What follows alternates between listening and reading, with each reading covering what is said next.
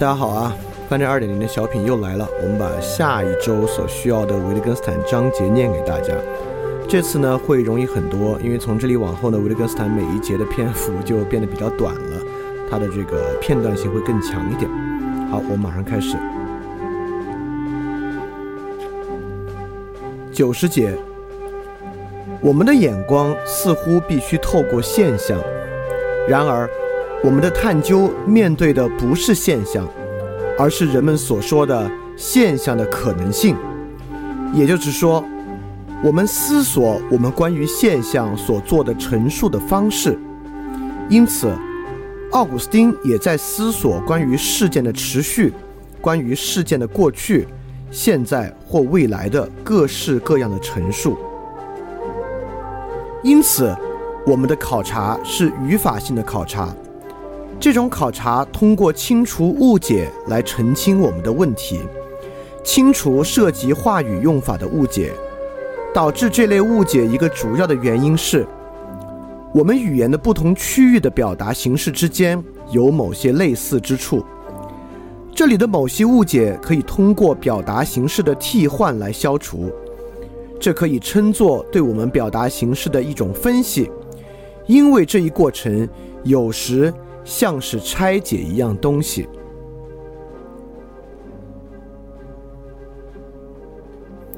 九十一节，我们的语言形式于是却似乎有一种最终分析那样的东西，从而一个表达式就有唯一一种充分解析的形式，即我们习用的表达形式似乎就本质而言是尚未分析的。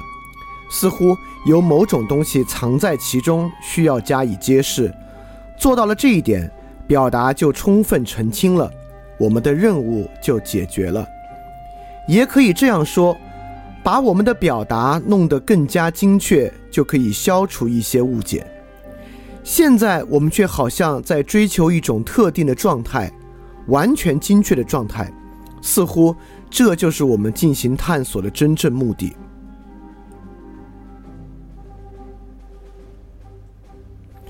九十二节，这表现在对语言、句子、思想的本质的追问中。若说我们的探索也试图理解语言的本质、它的功能、它的结构，那这却并不是那些追问的着眼点，因为这些追问就本质所看到的，并不是已经敞亮的、经过整理就可以综观的东西。而是某种表层下面的东西，某种内部的东西，某种我们得透过事情来看才看得见的东西，某种得由分析挖掘出来的东西。我们说，本质对我们隐藏着，这是我们的问题现在所取的形式。我们问：什么是语言？什么是句子？对于这些问题，要给予一劳永逸、独立于任何未来经验的答案。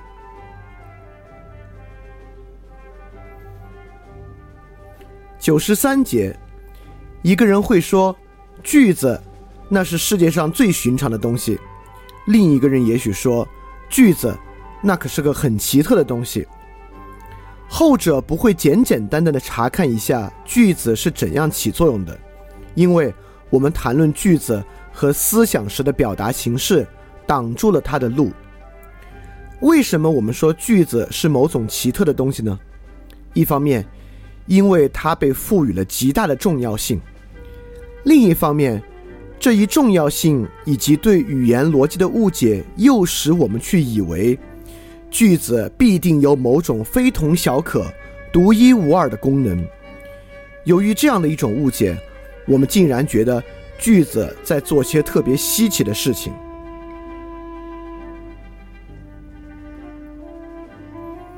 九十四节，句子好奇特的东西，这样的表述已含有把全体的表达形式拔高的倾向，在句子符号和事实之间假定纯粹的中介者的倾向，甚至要纯化拔高符号本身的倾向。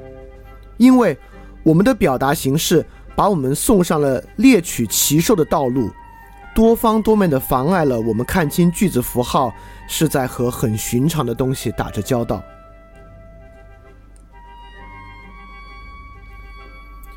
九十五节，我们说，思想一定是某种与众不同的东西。当我们这样说的时候，我们意味事情如此这般，而我们这时却不可能让我们所意味的东西停留在实际发生的事情上。我们意味的是，这样的事情是如此这般的。但这个悖论也可以这样表达。我们能思想事情与实际发生的情况是有所不同的。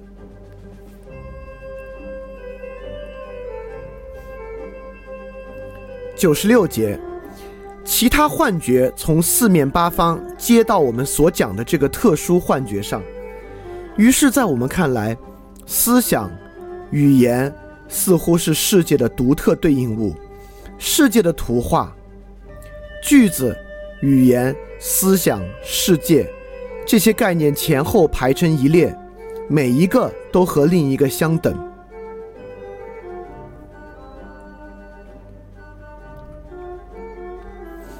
九十七节，思想被一个光轮环绕着，思想的本质即逻辑，表现着一种秩序，世界的鲜艳秩序。即世界和思想必定共同具有的种种可能性的秩序，但这种秩序似乎必定是最简单的，它先于一切经验，必定贯穿一切经验，它自己却不可沾染任何经验的浑浊或不确定，它倒必定是最纯粹的晶体了。这种晶体却又不是作为抽象出现的，而是作为某种具体的东西，简单。却最直接、最具体，就像是世界上最坚实的东西。我们就有这样一种幻觉，好像我们的探索中特殊的、深刻的，对我们而言具有本质性的东西，在于试图抓住语言无可与之相比的本质，那就是句子、词语、推理、真理、经验等等概念之间的秩序。这种秩序是可以说，超级概念之间的超级秩序。其实，只要语言、经验、世界这些词有用处，它们的用处就一定像桌子、灯、门这些词一样的卑微。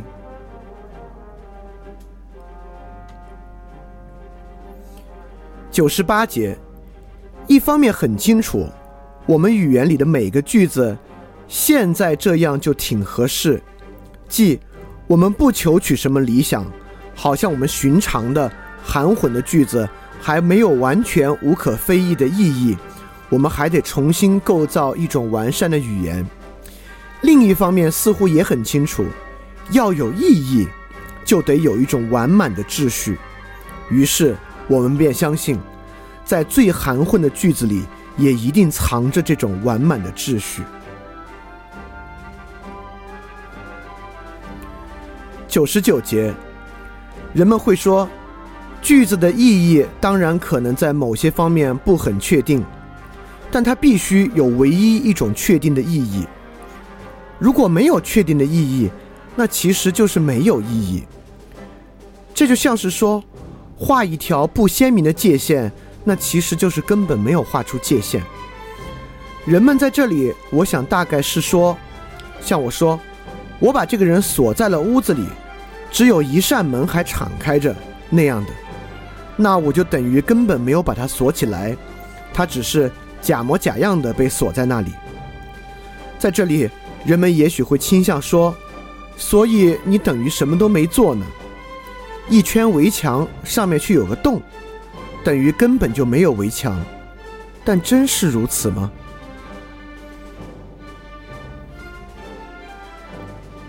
一百节。要是规则里有点含混，那就根本算不上是个游戏了。难道它就不是游戏了吗？对，也许你愿意还把它称作游戏，但无论如何，它都不是个完善的游戏了。即，那它就混有杂质，而我现在感兴趣的是经过提纯的东西。但我却要说，我们误解了理想在我们的表达方式中所扮演的角色，即我们原来会把它称作游戏的，只不过我们被理想迷了眼，因而看不清“游戏”一词实际上是怎么用的了。一百零一节，我们愿说，逻辑中不可能有任何含混。我们生活在这样的想法里，现实里一定有着理想，即使人们仍看不到理想是怎样在现实里的，而且也不理解这个一定的本质。我们相信，理想一定藏在现实里，因为我们相信，我们已经在现实里看到过它了。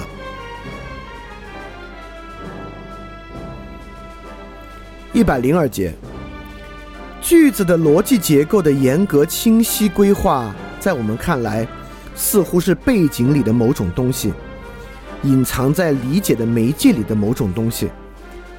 我现在已经看到了这些规则，因为我的确理解符号，用符号来意味事情。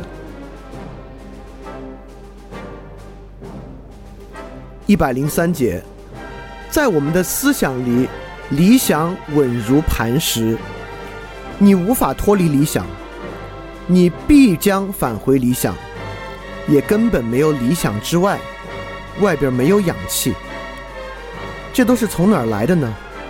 这想法就像我们鼻子上架的一副眼镜，我们要看，就要透过它看，我们简直从未想过把这副眼镜摘掉。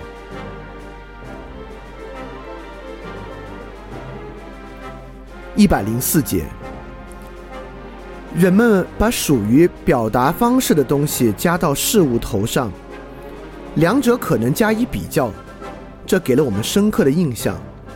于是我们却以为这种比较的可能性，就是对最一般情况的感知那样。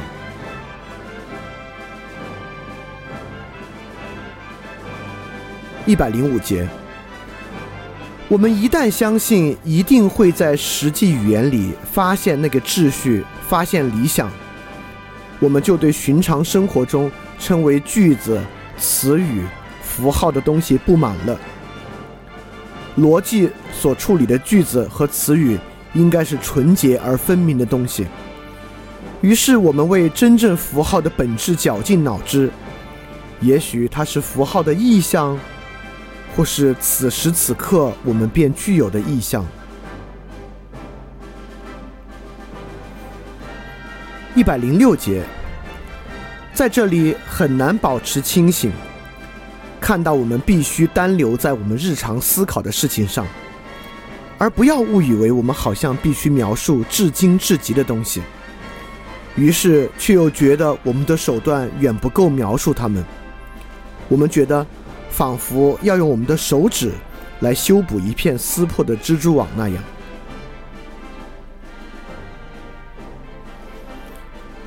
一百零七节，越细致的考察实际语言，它同我们的要求之间的冲突就越尖锐。这种冲突变得不可容忍，这个要求面临落空的危险。我们踏上了光滑的冰面，没有摩擦。因此，在某种意义上，条件是理想的，但我们也正因此无法前行。我们要前行，所以我们需要摩擦。回到粗糙的地面上来吧。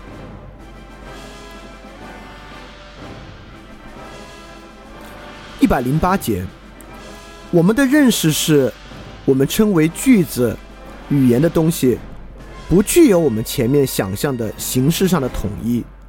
而是或多或少具有亲缘的家族，但现在逻辑变成什么样了呢？它的严格性在这里好像脱胶了。但这样一来，逻辑不就完全消失了吗？因为逻辑本身怎么可以失去严格性呢？当然，不是因为我们对它的严格性打了折扣，逻辑就会完全消失。只有把我们的整个考察扭转过来。才能消除这晶体般纯粹的先入之见。逻辑哲学谈到句子和词语，和我们的日常谈到句子和词语意义没什么两样。例如，我们日常说“这里写着一句希腊文”，或者说“不，它只是看起来像文字，其实是装饰”等等的。我们谈论的是在空间、时间中的语言现象，而不是某种非空间、非时间的非物。但我们谈论语言，就像我们在讲述行棋规则时谈论棋子那样。这时，我们不是在描述它们的物理属性。一个词到底是什么？这个问题很类似于“棋子是什么”。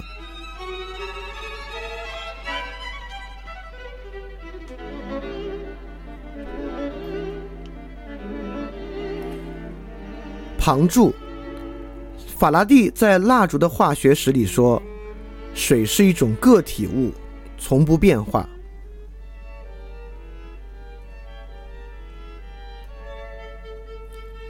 一百零九节说：“我们的考察不可能是科学考察，这是对的。同我们的成见相反，我们可以设想如此这般的情况。无论这句话是什么意思，这种经验。”不会引起我们的兴趣。我们不可提出任何一种理论，我们的思考中不可有任何假设的东西。必须丢开一切解释，而只能用描述来取代之。这些描述从哲学问题得到光照，就是说，从哲学问题得到他们的目的。这些问题当然不是经验问题。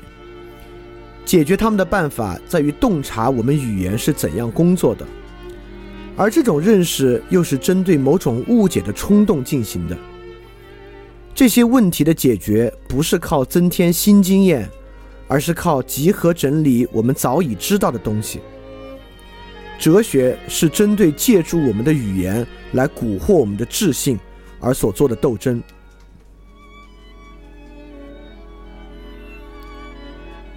一百一十节，语言是种独一无二的东西，这已经证明了是由语法的期幻产生出来的一种迷信了。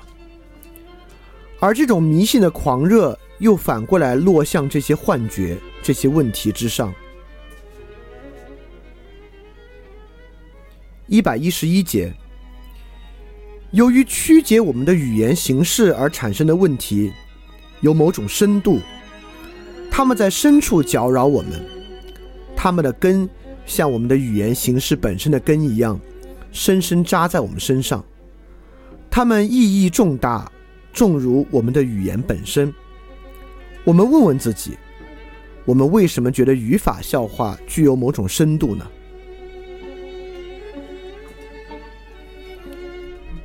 一百一十二节，被我们语言形式吸收的某个比喻。造成一种假象，这种假象使我们不安。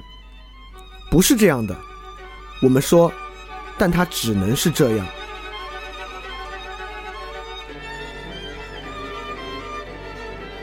一百一十三节，它就是这样的。我一遍一遍对自己说，我觉得只要能够目不转睛地盯准这个事实，把它集中在焦点上。我就一定会抓住事情的本质。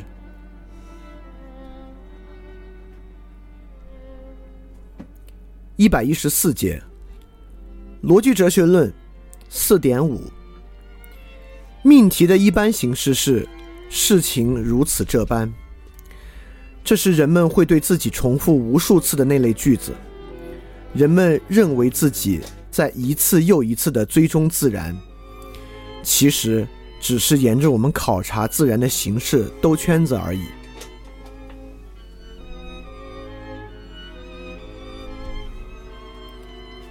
一百一十五节，一幅图画囚禁了我们，我们逃不脱它，因为它在我们的语言之中，而语言似乎不断向我们重复着它。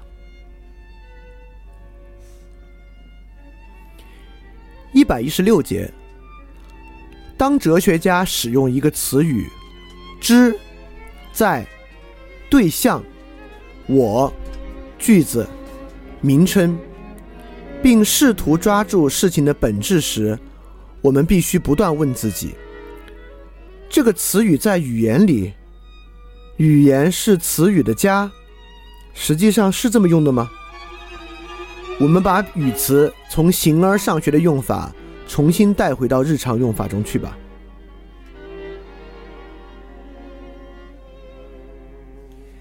一百一十七节，你对我说：“你懂得这句话吧？”那好，那我就是在你熟悉的那个含义上使用它的，仿佛含义是一种氛围，语词无论被用到哪里。都随身携带着这种氛围。例如，你说“这个在这儿”，这句话对你有意义。当然，说的时候你同时指着面前一样东西。这时，你应当问问自己：事实上，你是在哪些特定情况下用到这句话的？那这句话就在这些情况下有意义。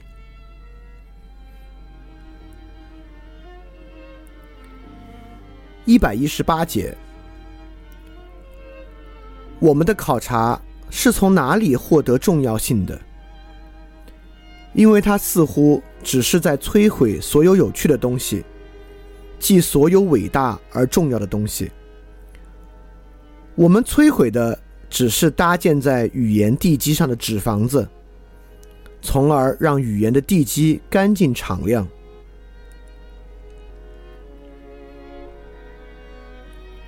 一百一十九节，哲学的成果是揭示出这样那样的十足的胡话，揭示我们的理解撞上了语言的界限，撞出的肿块。这些肿块让我们认识到揭示工作的价值。